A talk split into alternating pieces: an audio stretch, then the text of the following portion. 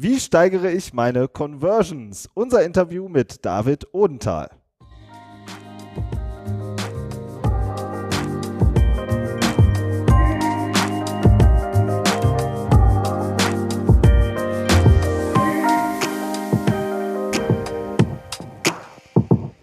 Herzlich willkommen zum Content Performance Podcast, der Online-Marketing-Podcast für Fortgeschrittene. Wir sind Fabian Jeckert und Benjamin O'Daniel und wir sprechen darüber, wie Unternehmen mit ihrem Content Suchmaschinen und Besucher überzeugen. Hi Fabian. Hallo.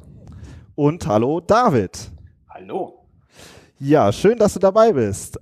Aber vorab, also ihr wisst ja, wir machen ähm, Webinare und wenn ihr die Termine dafür erfahren wollt, dann meldet euch einfach über die Show Notes in unseren Verteiler an. Aber jetzt mal zu unserem Gast, zum David.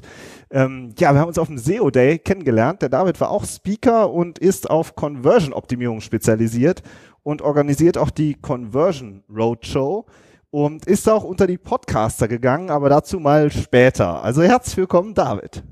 Vielen lieben Dank, dass ich heute dabei sein darf. Ja, gerne. Ja, David, super, dass, ähm, dass du die Zeit gefunden hast, äh, in einen Podcast zu kommen. Ähm, wir haben ja jetzt äh, auch mal so ein paar Konversionsfolgen gemacht, weil das auch Teil unserer Arbeit ist. Ähm, darum würde ich von dir gerne mal kurz wissen, wie du zu dem Thema gekommen bist und was dich daran begeistert, Conversion-Optimierung zu machen. Ja, also ähm, liegt schwer in der Vergangenheit. Ich habe früher mal eine Agentur besessen, mehr als 400 Kunden betreut und ähm, so dieser typische Full-Service-Gedanke, weißt du? Also das heißt, du hast halt 400 Kunden und du machst im Prinzip für die Konzeption, du bist fürs Frontend äh, verantwortlich, machst das Screen-Design und da gab es halt immer so eine Frage, äh, die mich seit 2006 so umtreibt. Ähm, wann beginnt ein ROI einer Seite? Ab wann macht es Spaß? Ab wann ist es für denjenigen, welchen der die Seite für viel Geld erwirbt, tatsächlich auch interessant? Und ähm, das hat sich dann so 2008 langsam eingenordet. Da habe ich die ersten Beratungen gemacht und äh, seither begeistere ich mich äh, mit dem Fokus darauf, weil ich gesagt habe, äh, im Fokus lebst du halt auch gesünder, Work-Life-Balance und ähm, hast viel mehr Spaß an der Arbeit, als wenn du dich im Prinzip wie eine, ich sag mal, klassische Agentur tagtäglich ähm, mit sehr, sehr vielen tollen Kunden auch beschäftigst. Das heißt nicht, dass der Job schlecht ist, das heißt einfach nur, man, dass man für sich selbst irgendwann den richtigen leidenschaftlichen Weg finden muss und das war das. Also geht es darum, ähm, tatsächlich wenn der Kunde viel Geld für irgendwas ausgegeben hat, online für seine, für seine Präsenz, da dann auch das Maximum rauszuholen. Das war so deine, deine, deine Motivation. Das war meine Grundmotivation, ja. Und ähm, ich habe mich halt immer gefragt, wie kriegst du es eigentlich hin, das zu messen? Und da habe ich halt dann ähm, ja mittlerweile schon äh, zwei bis drei ähm, Software as a Services gebaut, jetzt über diese ganze Zeit und ähm, die entsprechend auch unterstreichen oder beweisen, wann ein Shop oder wann eben halt ein klassischer On äh, Online-Auftritt äh, mehr bringt. Das heißt, das ist dann auch eine, auf der technischen Ebene machst du dann hauptsächlich Conversion-Optimierung. Auch. auch. Man könnte sagen richtig, aber ich könnte sagen auch, ähm, denn ähm, für mich ist die technische Ebene immer nur ein Teil der Geschichte. Es, äh, für mich ist die, ich sage mal Tante Gerda, also die Frau, die oder diese Person, die vor dem Rechner sitzt, relevant, weil für die mache ich ja das Angebot. Na gut, aber für die muss ja nicht nur die Technik funktionieren, ne? sondern auch. Nee, für die muss auch das Angebot funktionieren. Das Angebot, okay. Cool. Ja, cool. Lass doch mal ähm, direkt noch ein bisschen tiefer einsteigen. Du bekommst jetzt ein Projekt auf den Tisch gelegt, ja, mit irgendwie schlechten Konversionszahlen, schlechten Conversions. Hm, so, der, der, da ist jemand unzufrieden mit seiner Webseite. Was sind denn jetzt so deine ersten Analyseschritte? Ja, also wir, wir sind ja auch, wir kennen das ja auch, viele Projekte und so, finde ich super spannend. Was, was guckst du dir als erstes an? Ganz unterschiedlich, wenn ich ehrlich bin. Also ähm, klar, mir muss ein Projekt auch liegen. Ähm, ich glaube, wenn ich selbst keine Begeisterung für ein Projekt schaffen kann, dann ist es für mich auch schwer, mich da reinzudenken, weil Konversionsoptimierung für mich etwas allumfassender ist. Wenn wir das mal rein analytisch sehen, das, das erste, was ich tatsächlich mache, ist mir äh, die Analytics-Zahlen nach Freigabe, ne, Thema Vertraulichkeitsvereinbarung etc. pp, ähm, dass ich mir die Sachen anschaue und ähm, in der ersten Ist-Analyse erstmal tatsächlich so eine Art Bestandsaufnahme mache. Ne? Was macht der User, wie geht er mit der Seite um? Da brauchst du halt diverse Tools und die setze ich dafür dann auch ein. Kannst du ein bisschen konkreter noch sagen? Eine Bestandsaufnahme, einfach nur so, so grob umschreiben, ja, also klar, gerne, wenn du magst. Also ja. du hast zum einen natürlich, ähm, ich sag mal, wenn du von einem Online-Shop ausgehst, hast du erstmal generell Conversions in Form von Sale. Das heißt also, du weißt ganz genau, ich verkaufe von, sagen wir mal, 100 Leuten an drei Leute etwas. Das ist eine durchschnittliche Konversionsrate von drei Prozent, wenn man mir da folgen möchte. Und ähm, das ist bei, ich sag mal, 99 Prozent aller Online-Shops nicht der Fall. Die sind meistens unter ein Prozent. Und äh, dann schaust du dir halt die KPIs an, wo die Abbrüche sind, Retourenquoten. Ich schaue mir aber auch, ich sag mal, die Kennzahlen, die klassischen an, also sprich, wie, hoch ist die Verweildauer im Checkout, wie hoch ist die Verweildauer auf der Kategorieseite, wo sind die höchsten Ausstiege, äh, wie sieht denn überhaupt der durchschnittliche Besucherfluss aus, ne? wo steigt der User ein, was sind die Gründe, warum er nicht scrollt? Oder scrollt er überhaupt? Wo sind viele Leute unterwegs, dann gibt es verschiedene Touchpoints, ne? also mit einer Heatmap zum Beispiel, das kriegst du jetzt in Google Analytics zum Beispiel gar nicht mit, brauchst du halt auch ein Mouse-Tracking-Tool, da schaue ich mir dann die Gestiken und Bewegungen an und stelle dann auch meistens fest, okay, ähm, ja, der User steigt aus, weil er hypothetisch gesehen kein Interesse an dem Angebot hat, ja, oder weil ihm nicht genügend Reize vorhanden sind, um dass er sagt, ich will es jetzt haben, was somit einer der größten Hebel ist, auch in der Konversionsoptimierung. Und ähm, du hast jetzt schon zwei, dreimal auch das Produkt angesprochen. Das ist so mhm. eine so eine Frage, die natürlich, wenn man wirklich lange dabei ist, jedem auch mal über den Weg läuft. Was ist denn eigentlich, wenn das, wenn du merkst, dass das Produkt schlecht ist? Was du da verkaufen musst oder wofür du arbeitest. Ist ja schon bitter, ne? Kann man jetzt nicht unbedingt, ja, ich könnte jetzt viel optimieren, aber an ihrem Produkt hapert's. ja, genau. Ich, äh, tut mir leid, ich muss Ihnen leider sagen, das Produkt ist nicht gut. Nein, also es ist tatsächlich so, ähm, ne, eingangs, also ich muss mich selbst damit identifizieren können. Das habe ich ja gesagt. Das mag jetzt etwas überheblich klingen, soll es aber nicht, weil ich glaube einfach, dass es gegenüber meinen Kunden zum Beispiel überhaupt nicht gerechtfertigt ist, wenn ich das nur für Geld mache. Das ist, ähm, man muss sich halt ein, einfach auch in den Besucher hineinversetzen können. Und es gibt Produkte, da fällt es mir unheimlich schwer. Und dann gibt es eben halt auch, ist mir auch schon passiert, eben halt ähm, Menschen gegeben, die gesagt haben, guck mal, ich habe vermeintlich ein tolles Produkt, das verkauft sich sehr gut. Das ist so ein bisschen wie bei der Höhle der Löwen. Also ich habe, ne, also man pitcht dann irgendwo so ein bisschen. Ich, wie gesagt, ich bin in Anführungszeichen nur der David. Ne? Also ähm, das heißt, ich, ich gucke mir das schon an und höre mir an, wie er sein Produkt verkauft und gehe auch so ein bisschen auf darauf ein. Und wenn man dann feststellt, na ja, guck mal, du verkaufst eigentlich Kekse ähm, und die sind jetzt eigentlich, die schmecken nicht mal. Also gehen wir mal von diesem Fall aus na gut, dann würde ich sagen, ähm, weißt du, das ist halt auch eine Art Disruption, wenn der Kunde am Ende feststellt, toll, dass ich die Kekse für viel Geld und tolle Marketing gekauft habe, aber leider, leider sind die Bewertungen alle schlecht, weil die Kekse nicht schmecken. Also äh, das, ja, dann, dann muss ich halt darauf hinweisen, vielleicht solltest du etwas an den Ingredienzien ändern. Also ähm, das sind immer nur nette Hinweise, also die ich so geben kann. Letztendlich kann man aber sagen, und das auch an diesem Beispiel auszumachen, es gibt so gesehen keine schlechten Produkte, sondern immer nur schlechtes Marketing. Also das bitte hoffentlich richtig verstehen. Okay. Also, weil ich, ich meine, du hast es ja jetzt auch schon gesagt. Ähm, ja, also man, ähm, man guckt sich das Produkt an und äh, man diskutiert mit dem Kunden drüber. Und äh, das ist ja eigentlich auch schon wieder so eine so eine Art Leistung dann auch, ne? dass man das diskutiert und anspricht. Das ist ja eigentlich nicht ja. nur Conversion-Optimierung, sondern so eine Art Beratung, Produkt, Produktberatung oder sowas. Ne? Das ist ja. Unternehmensberatung. Unternehmensberatung. Das ist ja oft so bei uns Online-Marketern, oder? Dass wir noch irgendwie äh, noch so ein bisschen Unternehmensberatung mitmachen, finde ich. Ja, das ist momentan, entzieht sich das alles auch einem sehr starken Wandel. Also ähm, wenn wir ähm, ganz begeistert in die Online-Welt reinschauen, ne, wir sprechen auch viel von AI, also künstlicher Intelligenz, wir sprechen von Machine Learning, wir sprechen von Zukunft Amazonisierung, alles Themen, die interessant sind.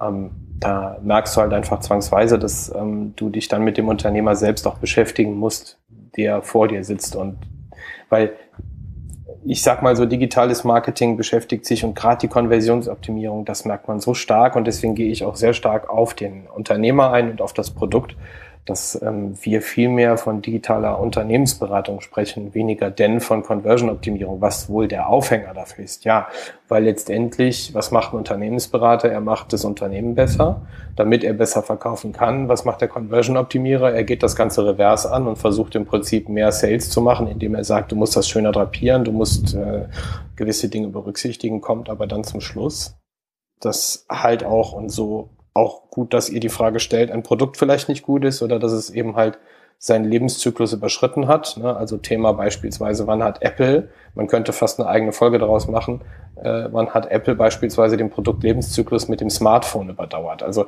das sind halt so Dinge, die gehören genauso dazu und da müssen die Jungs sich bei Apple halt auch genauso Gedanken machen, okay, was ist, was ist the next big thing?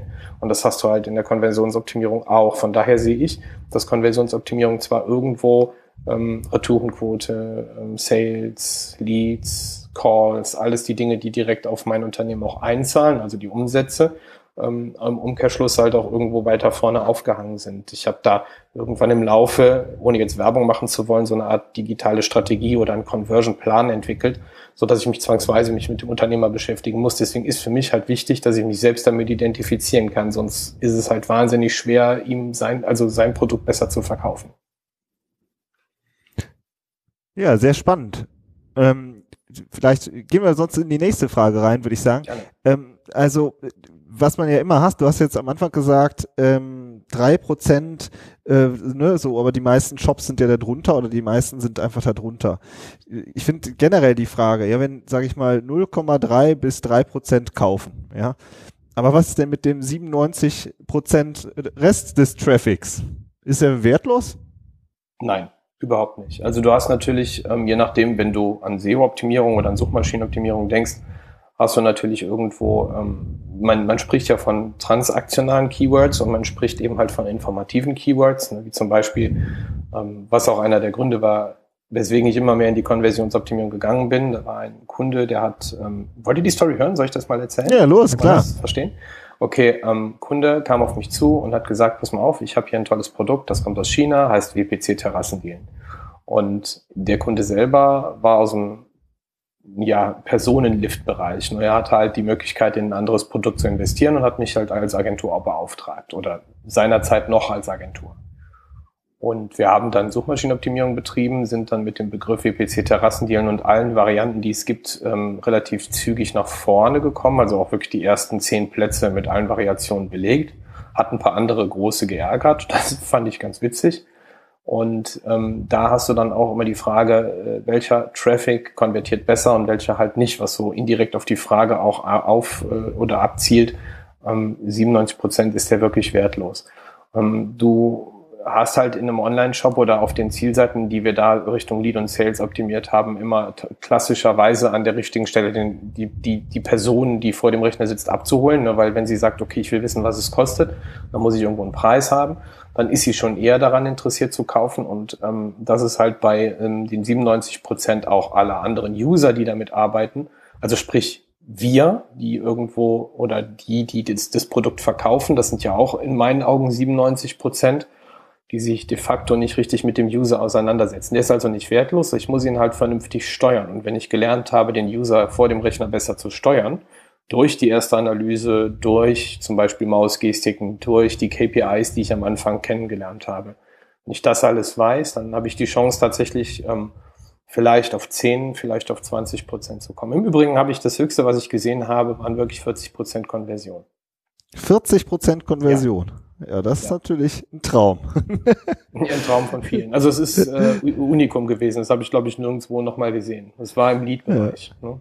Ich finde ja immer, der, der Rest des, des Traffics ist eben äh, überhaupt nicht wertlos. Ja, deswegen habe ich die Frage so ein bisschen provokant auch gestellt, mhm. äh, weil es ist letztlich Customer Journey, ja oder Richtig. Sales Funnel oder wie du es nennen willst. Die Leute sind vielleicht eben noch ähm, in einer anderen Phase. So und äh, viele, der Fabian äh, macht ja bei uns oft auch diese technischen Analysen oder Fabian steigt ein sonst gerne, äh, wenn die Leute, sag ich mal, man sieht ja, die Leute kommen immer und immer wieder auf die Seite und interagieren vielleicht fünf, sechs, sieben, acht Mal, bevor es dann zum zur eigentlichen Conversion kommt. Ja, und äh, und von daher ist das dann eben nicht wertlos, sondern muss gucken, dass der Content funktioniert und dass der Content überzeugt. Und dann kommen die Leute vielleicht später nochmal wieder. Richtig. Ja, David, was sind denn so deine häufigsten Maßnahmen? Nehmen wir mal jetzt mal ganz, ganz konkret eine, eine Landingpage, ähm, die jetzt ihre 0,5 Prozent hat und du guckst sie dir an und sagst so, ich hätte jetzt gerne mal 5 Prozent. Was, kannst du mal zwei, drei Punkte äh, sagen, die du jetzt so erstmal anpackst, äh, ganz konkret auf einer, auf einer URL? Klar, also das kann man auch direkt als Tipp verpacken, wenn ihr wollt. Also zum einen, ne, wenn man AdWords oder ähm, SEO macht, also eins der beiden Dinge, man nennt es ja, glaube ich, mittlerweile Google Ads, mhm. ist der häufigste Fehler halt die, die Ansprache, des Wording. Ne? Also Anzeige sagt, ich erwarte jetzt hier beispielsweise Sommerreifen auf Rechnung und ich komme auf die Zielseite und nirgendwo steht Sommerreifen auf Rechnung, sondern alles andere. Ja? Ist jetzt ein bisschen ähm, herbeigezogen natürlich, oder gehen wir von den Keksen aus? Ja, ich verkaufe plötzlich Schokolade, ja, oder meine Zielseite ist die Startseite meines Online-Shops oder sowas. Das ist alles schon passiert. Also dieses, ich sag mal, das Wording, das richtige Abholen. Und dann ähm, es ist meistens so, dass ähm, ja, ich will jetzt hier keine Zahlen nennen, aber ich würde fast sagen, 80 Prozent aller ähm, solcher, die ich bis jetzt getroffen habe, ähm, above the fold, also das, was ich auf den ersten Blick auf meiner Zielseite sehe, halt nicht ausschlaggebend genug ist, damit Besucher kaufen. Also beispielsweise keine Vorteile, ähm, keine vernünftige Grafik, die ähm, vielleicht emotionalisiert. Ähm, was auch oft fehlt, sind Videos. Ich weiß, Videos sind halt auch immer so ein, so ein, so ein Hämmer, weil sie halt einfach ähm, wahnsinnig teuer sind, aber das Geld lohnt sich, weil wir dann einfach auch, wir müssen halt wie soll ich das sagen, schrittbezogen denken, nach Milestones arbeiten, weil ich halt ähm, schon sagen kann, wenn ich ein Video einbaue, steigt auch meine Verweildauer. Ja, und mit der Verweildauer auch die Interesse. Und mit der Interesse, nach dem AIDA-Prinzip, einem alten Marketing-Prinzip, habe ich auch die Möglichkeit, ihn besser abzuholen. Ja, also beispielsweise durch Pop-ups, die zeitgesteuert sind, oder einfach nur, was, was so der simpelste Fehler äh, oder die Herausforderung ist, ähm, der Call to Action. Also den sehe ich sehr selten. Ähm, das ist eigentlich das prägnanteste Verkaufselement auf dieser ersten Eindrucksseite, wenn man das so sagen möchte. Das heißt also, ich muss halt schon sagen, wenn ich jetzt hier Kekse verkaufe, kauf jetzt den Keks. Also ich muss ihn ja wirklich in der Aussage darauf auffordern. Das ähm, darf man immer sehr gerne auch vergleichen. Das mache ich auch sehr oft. Das ist auch oft zum Lachen, auch im Team wenn wir eben halt über den klassischen Verkäufer, ähm, den Berater, der Finanzdienstleister, der die Türe reinkommt und so typische Fragen stellt. Ne? Sowas wie, ähm, ne, wenn wir heute diese Situation hätten, was müsste ich tun, um dich davon zu überzeugen, dass du dieses Produkt jetzt kaufst? Also und das, das versuche ich mir dann immer auch so ein bisschen vor Augen zu führen, weil es ist letztendlich nichts anderes wie der, der, der, der Finanzdienstleister oder der Verkäufer, der uns vor Ort oder zu Hause in der Offline-Welt, die gibt es auch noch, wenn wir dann eben halt sagen, okay, wir transportieren das mal online, dann ist der Call to Action ein wesentliches Element, was mir eigentlich erstmal sagt, okay, äh, kauf mich. Jetzt. Hier. Heute. also das ist halt so banal, es klingt, das muss man den Leuten auch immer wieder mal sagen und ähm, ich denke, das, das soll, wollte ich damit dann ausdrücken. Und, und äh, was mir da jetzt noch einfällt, Above the Fold, also das, was man sofort sieht, das ist ja, das äh, Problem verschärft sich ja noch, äh, je mehr der mobile Traffic zunimmt. Ne, weil ja. du da ja viel kleinere Dis Displays hast, das heißt, du musst den Content ja eigentlich ja, weiß ich nicht. Ähm, doch, weiß ich schon, aber äh, das möchte ich gern von dir hören. Be beziehungsweise, also man muss ja, man muss darauf ja reagieren, dass jemand ein kleineres Gerät hat. Ja, also ja. denke, denke ich, wir haben ja auch mal eine Folge zu dem Thema gemacht. Ähm, Stichwort Dynamisierung. Ähm, was, was schlägst du da vor? Ja, hast du schon ein gutes Stichwort genannt. Zum ersten, ähm, wenn ich halt eine Anzeige schalte, User kommt rein, was auch immer, ne, oder sei es über Produktvergleichsseiten, um erstmal ganz klar sagen, worum es hier geht, was er hier bekommt, wo er es kaufen kann, wie viel es kostet und wenn es passt, ein Bild dazu. Und das muss halt alles bestenfalls irgendwie auf die ersten, ähm, auf die ersten äh, ist auf die erste Seite des Smartphones halt auch passen. Was muss ich halt optisch immer anpassen? Ich kann halt nur den, den wichtigen Hinweis geben. Ähm, das ist auch eine Sache, worauf ich sehr gerne optimiere. Ähm, ich schaue mir wirklich vorher an, was für Geräte sind das? Also ist das ein, ist das ein ähm, Samsung, ist das ein Apple? Wie viele Leute nutzen dieses Gerät? Wie ist die durchschnittliche Auflösungsgröße? Weil es kann ja durchaus sein, dass wenn ich ein kleineres Gerät habe, gewisse Dinge einfach nicht mehr sichtbar sind, trotz vielleicht Devices Tracking, das kann man halt schon machen, ähm, was eben halt im Rahmen des Erlaubten ist, muss ich dazu sagen. Und ähm, dann Datenschutztechnisch meinst du jetzt? Genau, richtig. Mhm. Ja, ich, es ist halt ein Riesenthema. Ne? Also wir sind halt auch beim Mouse-Tracking sind wir mittlerweile schon sehr stark einge eingeschränkt. Ne? Und ähm, du hast halt einfach jetzt die Möglichkeit, im Mobilen äh, dich an, an typischen kurzen, knappen Informationen halten zu müssen. Das heißt also, weiß ich, welche Browserhöhe und welche Browserbreite. Ja? Breite. Was ist die Breite? So, und ähm, dann kann ich halt sagen, okay, ich habe das Korsett vor mir liegen und darauf optimiere ich dann halt. Also da, wo die meisten Zugriffe drauf sind. Und dann sage ich halt klar, worum es geht. Ich sage ganz klar, äh, was er hier bekommt. Ich, ich gebe ihm ein kurzes Bild als Erinnerung, als, als Anker und dann halt den Call to Action. Und ähm, das muss halt so prägnant wie möglich eingepasst werden. Was man oft sieht, also ich erwähne das jetzt mal, ne, gerade im klassischen Shop-Bereich, dann hat man beispielsweise dieses Trusted Shop Badge oben im Header noch drüber gelegt. Ähm, hilft auch, weil je nach Produkt die Leute halt auch entscheiden, wie viele andere das Produkt gut gefunden haben oder gekauft haben. Kann man auch mitnehmen, aber es begrenzt sich umso mehr darauf, wie viel Platz wir tatsächlich im ersten Sichtfeld haben. Und jetzt kommt der springende Punkt, dass, obwohl die Scroll-Tabs, also es heißt ja nicht mehr Scrolltiefe, weil wir ja keine Maus bewegen, sondern wir mit, mit dem Daumen tappen sozusagen, ähm, das, obwohl wir ja wissen, dass die Leute tatsächlich mehr tappen. Aber man muss sich halt immer fragen, warum tappen sie eigentlich? Weil sie vielleicht nicht die wesentlichen Informationen finden. Sie brauchen noch einen Anreiz. Meistens. Ja, das ist aber gerade eben das Spannende, ne, finde ich. Du hast jetzt gesagt, ja, dann kann man noch dieses Trusted Job Badge, ne, Vorteile rein, äh, Call to Action, Wording, ja, kleiner Bildschirm. Da merkst du ja schon, du hast halt nur ganz wenig äh, Raum sozusagen, ja, und, äh, und dann muss man halt abwägen oder eben auch austesten vernünftig, ähm, was halt am besten funktioniert. Das ist halt richtiges, Richtig. richtige Handwerksarbeit, fühle ich mich direkt auch äh, sehr angesprochen, weil ich bin ja der, bei uns der Texter, der halt an, auch so wie sowas wie die Vorteile, also vorhin haben wir gesagt, was ist, wenn das Produkt schlecht ist. Meine Erfahrung ist oft, dass, äh, dass es super viele, dass jedes Produkt eigentlich seine Stärken hat, dass die nur oft nicht richtig rausgearbeitet sind. Ja, und, ja das liegt äh, auch. Ja? Entschuldige bitte. Ja, nee, du bist der, du bist unser Interviewgast. Woran liegt das? Es liegt auch daran, also wir versuchen auch oft auf einer Zielseite ganz viele Personas anzusprechen. Also ja. ich kann halt auch nur sagen, dass es sinniger ist, beispielsweise zu sagen, wer ist denn eigentlich, nochmal, wer ist die Person vor dem Rechner und kann ich sie irgendwie personifizieren, Bayer Personas bauen ne? und ähm, versuchen auf diese Bayer Persona einzugehen. Ähm, ich kann wieder dieses Beispiel von dem Apfel-Handy, ne? ihr wisst schon, ähm, sprechen. Ähm, da kann ich dann beispielsweise sagen, es gibt so einen Satz, den werde ich nie vergessen, deine Augen werden Augen machen. Das hat mich voll ja. angesprochen. Also das sind so, äh, so, so, so Wortschmankerl, wo ich mich angetriggert fühle. So, jetzt bin ich vielleicht auch die Person, die da reinpasst. Ähm, frag allerdings mal, ähm, ich sag mal, ja, ich will das nicht despektierlich meinen, sondern so ein, ich sag mal, ein Computer-Nerd, der würde eher sagen, ah, das iPhone passt jetzt gar nicht zu mir, weil erstens kannst du keine SD-Karte reinlegen, zweitens ist das viel zu klein, drittens viel zu teuer, viertens, ich mag kein Linux, ja. Also da gibt's ja verschiedene Gründe. So, und ähm, dann sagen die am Ende, okay, ich bin doch für Android und, und sind dann eher bei einem, ich sag mal beispielsweise Samsung, fühlen sich da zu Hause, weil auch das Wording da wieder ganz anders ist. und deswegen gibt's auch diese, ich sag mal so, diese zwei Gruppen, die sich da so mittlerweile gefunden haben.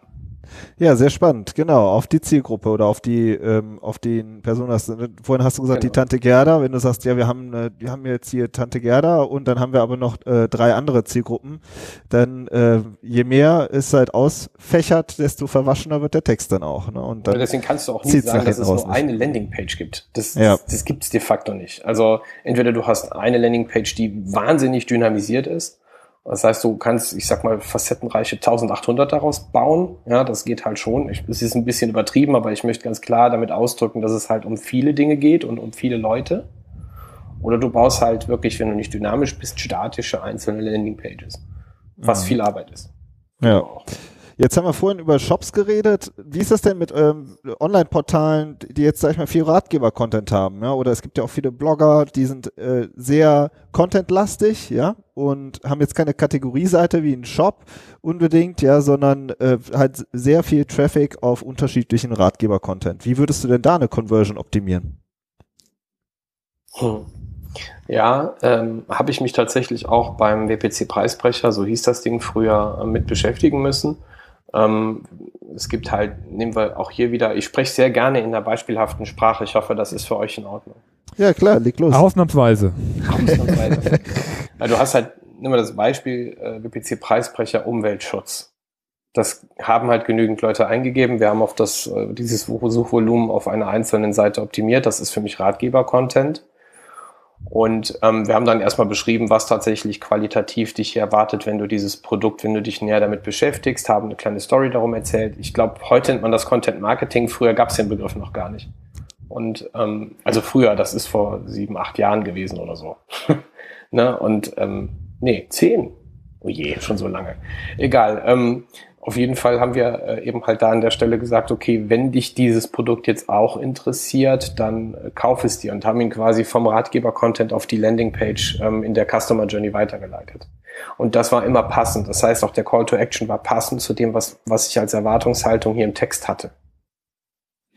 Ah, du hast also quasi auf einem Ratgeber-Content einen passenden Call to Action gebaut, der ja. dann weitergeleitet hat auf die Landingpage. Ja, so. manchmal hat das nicht funktioniert. Das war immer, immer Bezug auf das entsprechende Keyword und ähm, da haben wir dann sogenannte Soft Touchpoints eingebaut oder versucht eben halt mit einer Marketing Automation zu arbeiten. Das heißt, du kannst halt auch zum Beispiel sagen, ähm, du baust ein kleines Magazin oder du baust ein White Paper oder Video, was in der Mitte plötzlich stoppt und sagt, wenn du mehr wissen willst, trag deine E-Mail-Adresse ein. Also Tricks oder Möglichkeiten, die im Rahmen, wie gesagt, der Erlaubnis gehen, kannst du auch nutzen oder testen. Und ähm, den User dann im Prinzip über den zweiten, dritten Schritt versuchen, in die, auf die Landingpage zurückzuholen. Weil manchmal gibt's halt Ratgeber-Content, ja, da kannst du jetzt nicht schreiben, wie kauf dir jetzt die Deale, das ist ein bisschen zu flach. Ne? Also, ähm, sondern da musst du den User dann irgendwie doch noch anders abholen. Das hat dann auch geglückt. Zwar immer auch nur bei einem gewissen Prozentsatz, weil wie gesagt, das höchste, was ich jemals gesehen habe, waren 40 Prozent. Also höher habe ich noch nicht gesehen. Aber auf einem Lead-Format, ne? Also ich meine, für ja, Blogger und äh, Ratgeber-Content, da sieht man ja eigentlich fast nur Lead-Formate erstmal. Ne? Ja. Ne? Da geht es darum, sich in eine Liste einzutragen oder irgendwas zu abonnieren oder so. Ähm, das ist natürlich, da sind dann die Conversion Rates natürlich höher. Es kommt ja immer darauf an, was man misst, um die Conversion Rate zu äh, festzulegen. Ne? Und da ist natürlich etwas, was kein Geld kostet, im Zweifelsfall performanter als etwas, wo man sich anmelden und bezahlen muss und so weiter. Richtig. Aber das auch hier der Hinweis, ähm, und das ist auch so ein Thema, was ich wahnsinnig interessant finde. Ne? Man will natürlich arg trennen zwischen Lead-Generierung und Sales. Ähm, aber versuchen wir mal aus der Perspektive an diesem Beispiel zu lernen. Ähm, wenn du eine Terrassendiele kaufst, ist es erstmal klar das Ziel, dass ich Sales generieren muss. Aber hier ähm, lustig, es ist ja online, aber du weißt, du brauchst Muster. Du willst dir das Ding ja auch erstmal tatsächlich haptisch irgendwie anschauen, du willst es anfassen, also kannst du auch Musterverkäufe machen. Das ist ein Lead. Ja. Ne, so, und wenn du ganz klug bist, dann machst du da eine Incentivierung dran, sagst, pass mal auf, wir schicken es dir kostenlos zu. Und wenn du dich dann entscheidest zu kaufen, bekommst du einen Rabatt in, in Form von Geld. XY Euro.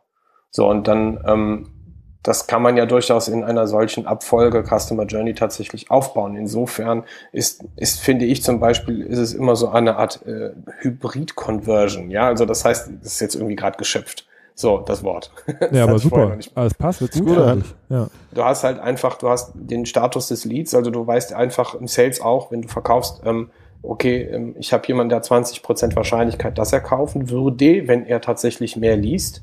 Und irgendwann dann kommt die Situation, wo du ihm vielleicht sagen kannst, ich schenke dir jetzt was. Da ist er dann bereit zu, es auch entgegenzunehmen.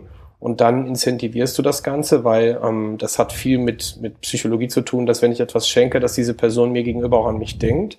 Und beim nächsten Mal tatsächlich zu kaufen, ist dann für sie gar nicht mehr so weit weg. So und ähm, deswegen finde ich, ist, äh, sollte man, äh, wenn man einen Online-Shop hat, nicht immer nur ganz starr an das Verkaufen denken, weil sonst beschränke ich mich auf die 0,5 Prozent bis drei Prozent der Konversion. Die werden klassisch kaufen. Das sind die möglichen Alternativen auch Suchsysteme. Da gibt es noch einen anderen großen Marketer, der davon immer spricht. Und Ach, ähm, nee. ich sage halt, es ist halt schön, diese Suchsysteme mit anzunehmen, also Preisvergleichsseiten, ja. Amazon oder weiß ich was alles. Aber was ist denn, wenn ich anfange, auf ein ganz anderes Keyword, was auf mein Ziel einzahlt, zahlt zu ranken und ihn dann versuchen aber erstmal nicht ich sag mal, mit der Bratpfanne auf den Kopf zu hauen und zu sagen, kauf mein Produkt, sondern ich schenke dir was. Funktioniert doch viel besser. Also du hast halt eine deutlich schnellere Möglichkeit, auch an den Besucher zwar über längere Dauer auch äh, an, an, sein, an, an das zu kommen, was ich will, nämlich ein Sale. Ja, sehr spannend. Also das Thema Lead, äh, Lead-Formate können wir eigentlich auch noch mal eine Folge zu machen, Fabian, oder? Also haben wir auch schon, Leads haben wir auch schon ein paar Mal besprochen. Finde ich sehr, sehr spannend, ja. de, deine Gedanken dazu, David. Ja, du hast also ja und auch, auch Hybrid-Konversion, ne, was du genau. jetzt gerade geschöpft hast, äh, finde ich, find ich auch deins. Soll für immer deins sein. ähm, aber ja. äh, ne, um das einfach nochmal klar zu machen, dass es nicht nur darum geht zu verkaufen, sondern dass es auch, also wir gehen ja sogar noch einen Schritt weiter und sagen, in der Content Performance äh, kann man auch schon Conversion-Ziele erreichen, wenn, wenn eine gewisse Verweildauer erreicht ist, dass man sagt, der Content wurde einfach nur wahrgenommen. Das reicht uns jetzt genau. erstmal schon. Ne, das so ähm, finde ich, finde ich total wichtig, dass man sich da eben nicht nur, nur, nur auf Sale und äh, Produkt konzentriert. Ähm, Benjamin, du wolltest noch was fragen? Ich habe auch noch eine nee, Frage genau. im Köcher. Äh, ja, genau. Ich würde gerne die Heatmaps ähm, nochmal ansprechen. Die hast du jetzt auch schon am Anfang einmal genannt. Ähm, David, wir haben auch selber mal, ich glaube, das war echt ganz am Anfang unseres Podcasts, haben wir mal ein Praxisbeispiel Heatmaps besprochen. Das war damals mit Hutja. Ähm, kannst du mal äh, erzählen, wie du konkret mit einer Heatmap ähm, ja, eine Seite optimierst? Kannst du das mal vielleicht sogar an einem Beispiel oder irgendwie sowas erklären? Ja, also ähm, jetzt kommt es darauf an, was mir vorliegt. Ne? Ist es eine B2B, ist es eine B2C-Seite, geht es um Sales, geht es um Leads, wenn wir es jetzt mal trennen wollten. Ne? Also äh, ich sag mal, ein Dienstleister, der einfach nur Leads generieren möchte, kann ein Finanzdienstleister sein, kann jemand anderes sein. Da, da lese ich die Heatmap natürlich ein bisschen anders als auf einem klassischen Online-Shop. So, und wenn wir jetzt mal äh, von dem Fall ausgehen, wir haben eine Lead-Generierung, dann weiß ich, ne, so Heatmap heißt ja nichts anderes, wie sie stellt da, wo viele Bewegungen sind oder viele Klicks und wo nur wenig Bewegung oder wenig Klicks sind. Meistens daran zu erkennen, dass sie eben halt da, wo viel los ist, rot ist und da, wo fast nichts los ist, blau bis transparent, also nichts zu sehen ist. Und ich äh, lese mir genau oder ich schaue mir an, wie viele Leute das tatsächlich sind an den entsprechenden Stellen und versuche dahinter zu schauen, was ist denn da drunter? Also befindet sich da drunter ein Call to Action oder ist das einfach nur ein Bild? Und dann kann ich Hypothesen ableiten auf Basis dessen. Ich kann halt zum Beispiel sagen, okay, die Leute wollen das Bild anklicken, äh, rein technisch, es lässt sich nicht vergrößern, es hat keinen Lightbox-Effekt, es hat keinen Modal-Effekt. Oder wie wäre es, wenn wir einfach mal die Idee haben, da tatsächlich auf, eine, auf, auf, auf den, per Ankernavigation auf den, auf das Kontaktformular zu gehen mit einer entsprechenden dynamischen Darstellung. Heißt also, du willst dieses Produkt kaufen, du willst diese Dienstleistung kaufen, dann ähm, hinterlass jetzt deine Informationen oder so. Also da gibt es verschiedene Möglichkeiten, ähm, eine Heatmap in dieser Form zu lesen. Am Ende bildest du halt sowieso immer nur Hypothesen. Und diese Hypothesen testest du. Also Konversionsoptimierung ist ja auch ein Prozess, ist ja keine Sache, wo ich sage, ich mache jetzt einmal das und das ist gut. Sondern das kann ja sein, dass danach noch etwas anderes folgt, was besser ist. Und ähm, das ist eben halt so die Herangehensweise bei einer Heatmap. In der Regel sehe ich das niemals für sich autark, sondern ich packe dann meistens noch das Mouse-Tracking Mouse -Tracking mit rein, das heißt, ich versuche mir die Leute, sagen wir mal, wir haben eine durchschnittliche Browsergröße von oder eine Auflösung von 1024 mal 768, wohl jetzt wohl eher prähistorisch, man hat ja größere Bildschirme. Aber mal angenommen, man würde das jetzt nehmen und würde das so als Referenzgröße haben, weil viele Leute damit auf die Seite kommen, dann schaue ich mir natürlich die Seite und die Heatmap damit an. Und dann gehe ich her und versuche Cases auf Basis dessen zu bilden, solcher Leute, die beispielsweise gescrollt haben, aber nicht gekauft haben so kann ich die Mausbewegungsheatmap beispielsweise durch die Gestiken noch ergänzen und sagen, okay, es gibt Leute, die sind bis zum Kontaktformular gekommen, aber haben an der Stelle abgebrochen, weil Hypothese, Technik hat nicht funktioniert oder Angebot nicht scharf genug oder, oder, oder, oder. Da gibt es also verschiedene Hypothesen, die man dann aufbauen kann. Eine Heatmap ist halt so mannigfaltig. Ich kann nicht sagen, es gibt so dieses eine Ziel, es gibt halt so viele Ziele. Ne? Es kann ja auch sein, dass wir zum Beispiel an gewissen psychologischen oder neuralgischen Punkten gar nicht mit dem, mit der Tante Gerda an dem Beispiel wieder arbeiten. Das ist auch aus einer Heatmap tatsächlich zu lesen. Ne? Wir wissen auch, ich ergänze das noch, die wahrscheinlich ähm, äh, Studie mit den höchsten Prozentzahlen. Ich weiß nicht, von wem sie jetzt kamen, aber es gibt sie nachweislich auf diversen Seiten. Statista hat das auch mal gehabt, dass ähm, die Augenbewegung mit der Mausbewegung zu 87 Prozent übereinstimmt. Mhm. So, und da kann ich dann halt schon sagen, okay, das nehmen die Leute wahr, also das ist der sichtbare Wahrnehmungsbereich. Und das andere, was eben halt eher blau oder nicht, das ist halt unrelevant. Und manchmal verstecken sich genau auf Basis der Gewohnheit, wie wir, wie wir als Menschen auch über Seiten gehen, ähm, das mit der Gewohnheit hat, ist irgendwo in den Basalanglien unseres Hirns versteckt ähm, die halt über die Seite immer gleich gehen. Deswegen gibt's immer so sogenannte Patterns, das heißt also sogenanntes Z-Pattern. Man stellte sich ein Z über eine Seite vor und ähm, da nehme ich die Heatmap auch eben halt dabei und sage, okay, ich habe halt ein Z-Pattern, das lege ich mir drüber. Der User liest sowieso früher die Zeitung, heute macht man das ja nicht mehr so häufig. Ja? Das heißt, ich lese mir ja auch von oben links nach oben rechts die Inhalte durch. Ungewollt machen wir das genauso. Mhm. Es ist nicht ganz original ein Set, aber wenn man ein bisschen Verlauf auch einer, einer Heatmap anschaut, wird man feststellen, oha, das stimmt schon. Und mit der Mausgestik lässt sich das tatsächlich noch etwas intensiver darstellen, ne, weil ich dann die einzelnen Personen mit den entsprechenden Umständen, also Auflösungsgröße und so weiter und so fort auch lesen oder Hypothesen aufbauen kann und anschauen kann. Also kommen dann da auch dann die, die wichtigen Inhalte rein, da wo, ja. da wo es am heißesten ist. Genau, ich finde ich finde auch den Gedanken halt oder diese diese Vorgehensweise halt eben so so spannend, wie wir eben auch arbeiten, dass du ähm, du misst was und dann leitest du daraus eine Hypothese ab und dann äh, testest du weiter. Ja, also wir hatten ähnliches, äh, ähnliche Erfahrung auch mal mit einem Heatmap auf einer Ratgeberseite, wo wir halt einfach äh, ab einem Content-Modul einfach irre hohe Abbruchraten hatten und dann gucke ich mir die Überschrift an und da denk so selber, ja, ich meine, ich habe den, den Text selber geschrieben und denk, okay, die Headline ist vielleicht einfach zu blumig, ja. Das, äh, ne, vorher hast du das Beispiel mit äh, deine Augen äh, werden Augen machen, so, ja.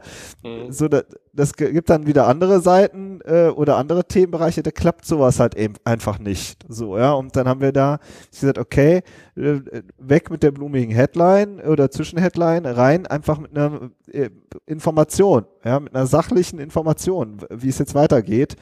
Und siehe da, äh, die Werte haben sich verbessert, ja, und so kann man mhm. sich, finde ich, so schön vorarbeiten, ja.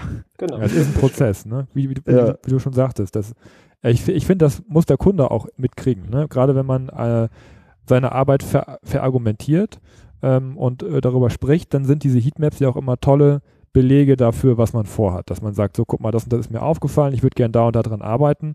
Und dann kommt man ja automatisch auch in so einen Prozess rein. Das finde ich immer schön, ähm, dass man, das ist halt so ein bisschen, ja, so plastisch, die Arbeit wird plastisch und man kann sie gegenüber dem Kunden oder wem auch immer im Meeting äh, super, super auch vertreten dann. David, vielleicht zum Abschluss. Du bist ja auch unter die Podcaster gegangen. Ähm, erzähl doch mal, was sind so eure Themen? Rund um Conversion wird es sich drehen, vermute ich mal. ja, völlig verrückt, dass wir das gemacht haben. Aber ja, wir haben uns gedacht, hm, ich sehe Chancen. Und ähm, ja, wir wollen evangelisieren. Und das ist auch einer der Gründe, warum wir dieses Podcast oder diesen Podcast machen. Konversion Digital heißt ja genauso wie die Firma. Und ähm, Themeninhalt der, des Podcasts ist halt wirklich genau über diese Dinge zu sprechen. Was ist eigentlich Gewohnheit und was hat Gewohnheit mit Online zu tun? Was sind die Basalanglien? Ich hatte es eben erwähnt. Warum ist Psychologie so wichtig, wenn es um das Thema Konvertieren geht? Und so weiter und so fort. Also natürlich auch der technische Part. Ne? Also wann hast du eben halt eine gute Performance, wann nicht? Was hat das mit, ähm, mit dem Speedtest zu tun?